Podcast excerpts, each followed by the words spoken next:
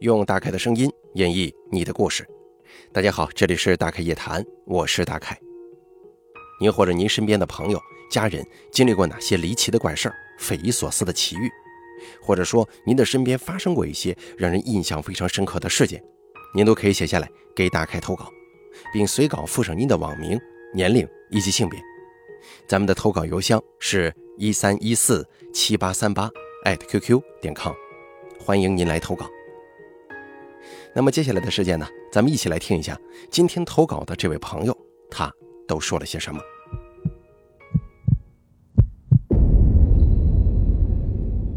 咱们这位投稿的朋友，他是这么说的：“他说，大凯你好，我的网名叫做叶后刀，今年二十六岁。这个事儿啊，大概是发生在二零一一年。我的家呢住在甘肃省的一个小县城，但是呢，我的老家，也就是我父亲的家，却在陕西的一个县城。”两个县城都距离西安不远，来回也就三四个钟头。记得上高二那年回老家过年，因为老家的宅子在高原上，交通不便利，所以有些落后。其实我跟我弟弟啊都是非常不想回老家过年的，因为不热闹嘛。但小孩没办法，总得跟着大人。因为父亲是做生意的，所以回老家过年待的时间一般也不会太长。商量好是腊月二十七回家，初二晚上走。时间很快就来到了初二，真准备要走的时候，我奶奶突然说：“三六九往出走。”意思就是初三、初六、初九往外走正好。这也是一个迷信的说法，可能呢也是因为想留孩子们多待一天吧。听到父亲说不走了，明天上午走，我跟我弟弟很生气呀。因为我跟弟弟从小在那边长大，玩伴和朋友都在县城，不在老家，再加上这个高原呢条件不好，更想回去了。但是没办法，明天就明天吧。第二天吃过饭，父亲开车载着我们一家四口往回走。正在镇子里的大路上走的时候，前头突然出现一辆摩托车，他走这个 S 型路线，歪歪扭扭的。我父亲为了躲避这个摩托车，就猛往左打方向盘，可是我们的车子就在旁边的地里翻了。这旁边的地比公路的地面要低两米多，我们就这么直接翻下去，车子甚至还转了三圈呢。我爸爸妈妈在前头，我跟弟弟坐在后面，是那种普通的捷达轿车，而这个车子就这么倒扣在地上了。我当时睁开眼睛，先是喊我爸。喊了两声没回音，又喊我妈也没回音，然后我就在旁边用手摇我的弟弟，可是都没反应。我那会儿真是万念俱灰呀！我心想，一家四口人只剩我一个了，这可怎么办呢？我用手肘打开后车窗玻璃，爬了出去。而这个时候，村子里的人也看到车祸了，就跑过来围成一圈，站在路边看我们。我本以为他们会过来帮忙救人，结果这些村民不但没帮我们，放在后备箱的特产，还有烟花爆竹，还有我们一些其他的东西，都遭到了哄抢。当时车子里油箱的油正在咕噜咕噜的往外流，而这个时候我妈醒来了，我扶着她把她拉出来，然后弟弟也醒了，他就好像是睡了一觉一样，也没什么其他的特别严重的事儿发生。把我弟弟拉出来，最后我们一起去喊我爸爸。我爸也醒过来了，从车窗里爬了出来。这个时候，我妈说：“赶紧找个医院给我包扎一下。”我当时就不理解了，我好好的给我包扎什么呀？我什么感觉都没有。我就问我妈包什么呀？我妈就对我说：“你满脸都是血，过来我看一下哪儿划破了。”我这个时候走到汽车后视镜那儿看了一下，果然呢。再仔细感觉一下，哎，头上有点疼，好像是哪儿破了，有个小口子。而这个时候，父亲给姑父和伯伯打电话，一会儿过来，他们载着我们就去了医院。我的头部当时缝了九针呢。后来一家人就坐着姑父的车回去了。说来也奇怪，那么严重的事故，家里人什么事都没有，只有我受了伤。回到家之后就打点滴，脸也直接肿了，亲戚朋友也都陆陆续续的过来看我。当时正值寒假期间，也不上课，一连挂了十多天的点滴，快开学了才算完。很快我就上学去了，只是每天上课无精打采，吃完早饭第一节课就睡，等醒来的时候都到第三节课了。这上午上课睡，下午上课也睡，老师喊我站起来好几次，可是一连几天都这样。老师也很无奈呀，就给我家里打电话，就问孩子晚上在家都干什么呀？是家里有什么活吗？还是看一些闲书啥的？怎么天天在学校里睡觉呢？我爸妈等我回家就审我呀。我父亲比较严厉，就说你天天睡觉，你怎么不在家里睡呢？每天辛苦赚钱供你上学，你倒好，天天睡觉。念书多好的事儿啊！你要是不想读书，就来店里给我帮忙。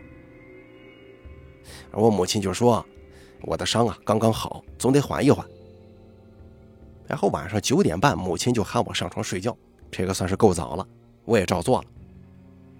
躺下去没多久就睡过去了。可是到了第二天上课还是困，又睡了一天。第三天上课，在睡觉的时候被老师喊了起来，就问我：“你昨天晚上几点睡的？”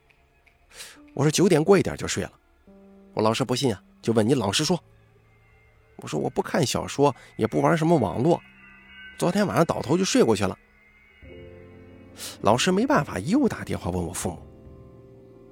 我妈说：“晚上她来我房间看了我几次，我都是属于那种睡得很熟的状态。”这会儿我老师也觉得不对劲了。就说实在不行啊，带孩子去医院看看吧，是不是伤没好利索，人很虚弱呢？第二天就去了医院，全身检查一遍，一点问题都没有。回家我们邻居问我爸妈说：“这娃怎么不上学呢？”我父亲就把这个事儿说了：“孩子上课老睡觉，一整天无精打采的。”我邻居就出了个主意，说找一个会看阴阳的啊，你给他治一下多好啊。我们这边管那些给人算命啊、看风水驱邪的人统称阴阳。很快就联系到镇子里有一个高人，他姓雷，能治这些事儿。不过我不信啊，我倒不是不信鬼神，我是不信这些人。江湖骗子肯定挺多的。但是没办法，跟我父母去找了这个雷师傅。雷师傅看了一下，要了我的八字，手里还拿着个物件，不过我到现在记不清他拿的是什么东西。他口中念念有词，一会儿对我父母说：“有个女人跟着我，从陕西跟到这边了，孩子受到惊吓，身体虚弱，而上次车祸也是被吓得丢了魂儿，有个魂没回来，三魂七魄少了一个，所以每天都很困。那个人最后给说了个法子，在每天晚上十一点钟，在我每天回家的这个大路边我家门口的路边还有我家门口这三个地方。”让我最亲的人，也就是我母亲，每个地方喊三声，然后呢，我就答应三声，一连喊七天，就能把这魂给叫回来。说实话啊，我当时真的特别反感这种事，但还是照做了。做了几天，我还是那个样子，还是犯困。我就跟我妈说：“妈呀，你别信他们的，都是骗子，我可能过几天就好了。”第二天上学。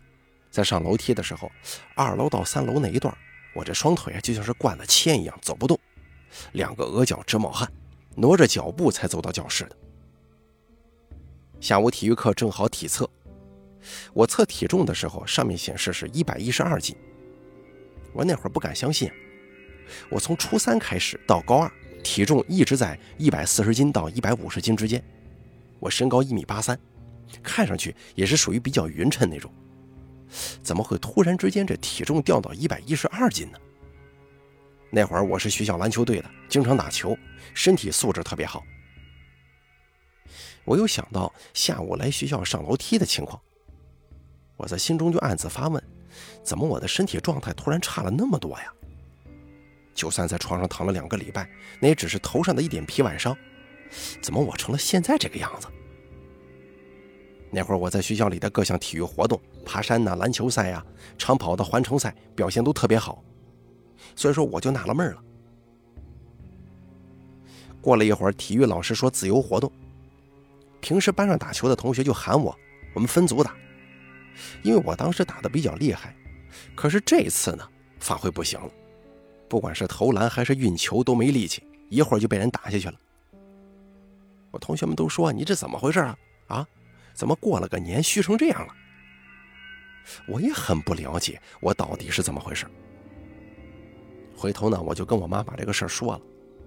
我妈寻思着寻思，这伙食、吃饭方面没问题，这休息方面看着也没问题，怎么回事？但是我爸妈商量着，还是找个人看一下吧。不过我依旧排斥。过了几天，有一天半夜两三点钟，我听到有人在我床边念叨。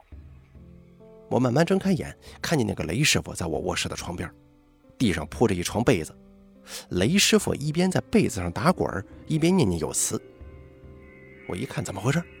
继续装睡吧，就看看他搞什么鬼。父母呢，也没发现我醒过来了。过了一阵子，雷师傅就说他下去问问。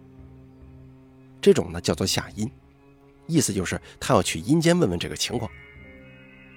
我当时有点忍不了了，你这也太能瞎编了，你这还下阴间呢？你怎么不上天堂呢？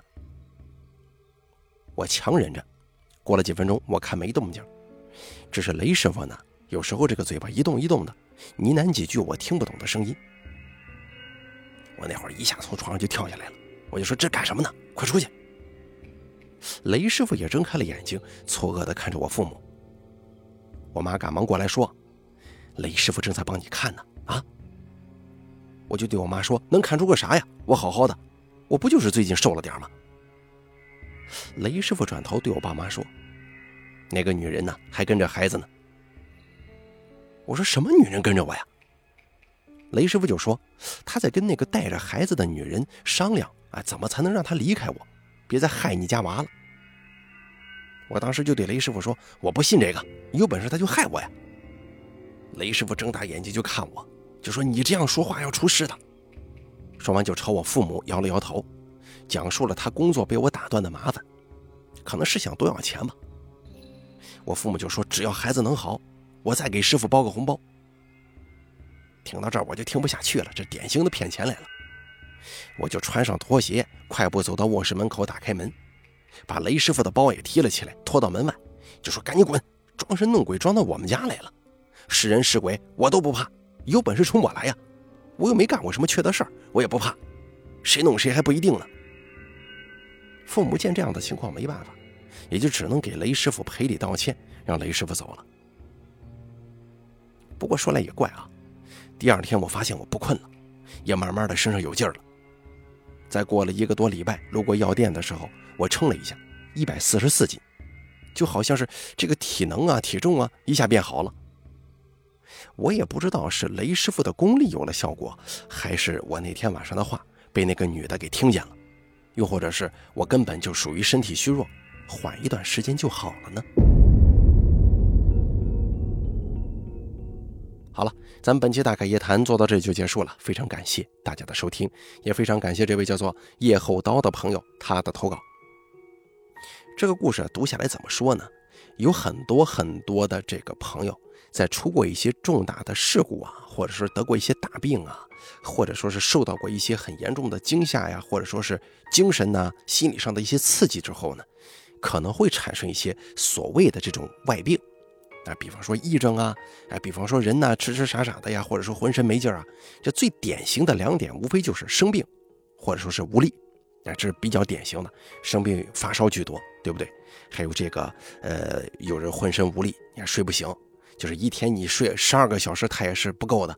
反正这种情况很多呀，这个东西不管大家信与不信，大概也不是在这宣扬什么封建迷信啊，所以我只能说，确实是有很多人找一些看事儿的人一看，哎，他竟然好了，你说这个东西邪不邪呢？你平常你吃药打针都没用，你或许呢，你当天下午去找那看看，你突然一下就能好。我曾经有一段时间，我以前给在这个打开一谈当中给大家讲过，不知道还有没有印象啊？我发高烧，就是一直都是三十九度吧，将近。一开始发烧的时候是快弄到四十度，那会儿就开始有点抽搐了，呃，我妈也害怕，然后那会儿就车也开不了，我就连夜打车上那个医院，大夫也没什么好办法，也就说怎么说呢，打退烧针呗，啊，消炎呗。可是打了一个多星期也不行，一到下午或者晚上，这个体温就上来，白天还好点，这怎么回事呢啊？然后最后呢，在我们这儿，呃，找了一个算是呃歪不拉子亲戚吧，给看了看，他也是会看这方面的事儿，然后给拿火纸啊，扣在一张碗上，用水这么滴滴滴滴滴，然后呢，那个老太太就说啊，被什么东西给攥住魂了啊，不要紧，这个不是什么大问题，滴滴滴滴，一直滴这个水。到最后呢，这个水通过这个火纸渗下来之后，在一个小碗里面，我喝了之后，我当时一点感觉没有，就就是喝了一小碗凉水，就是这么个滋味。可是，在回到家之后，当天晚上就没再发烧了。所以说，我也有时候也在想这个问题，会不会是那天啊，正好啊累计打的针呢，吃的药啊，发挥了药效呢？还说怎么这么巧就让他给治好了？啊，这个确实是很难解释的清楚。有很多笃信这方面的朋友，他就认为，哎，有这个事儿。有很多压根就不信的，你这吃药打针治好的是吧？你打了七八天吊瓶，吃了七八天药了，该好的时候了。确实是，这个东西咱没法去，呃，拿一个什么证据来证明到底是谁的功劳，所以咱们只能说信则有，不信则无了。不过大概个人心中认为，确实有很多民间的一些所谓的一种方式吧，它也有一一定的存在的道理，有很多的说法，我认为并非是空穴来风。您怎么想的呢？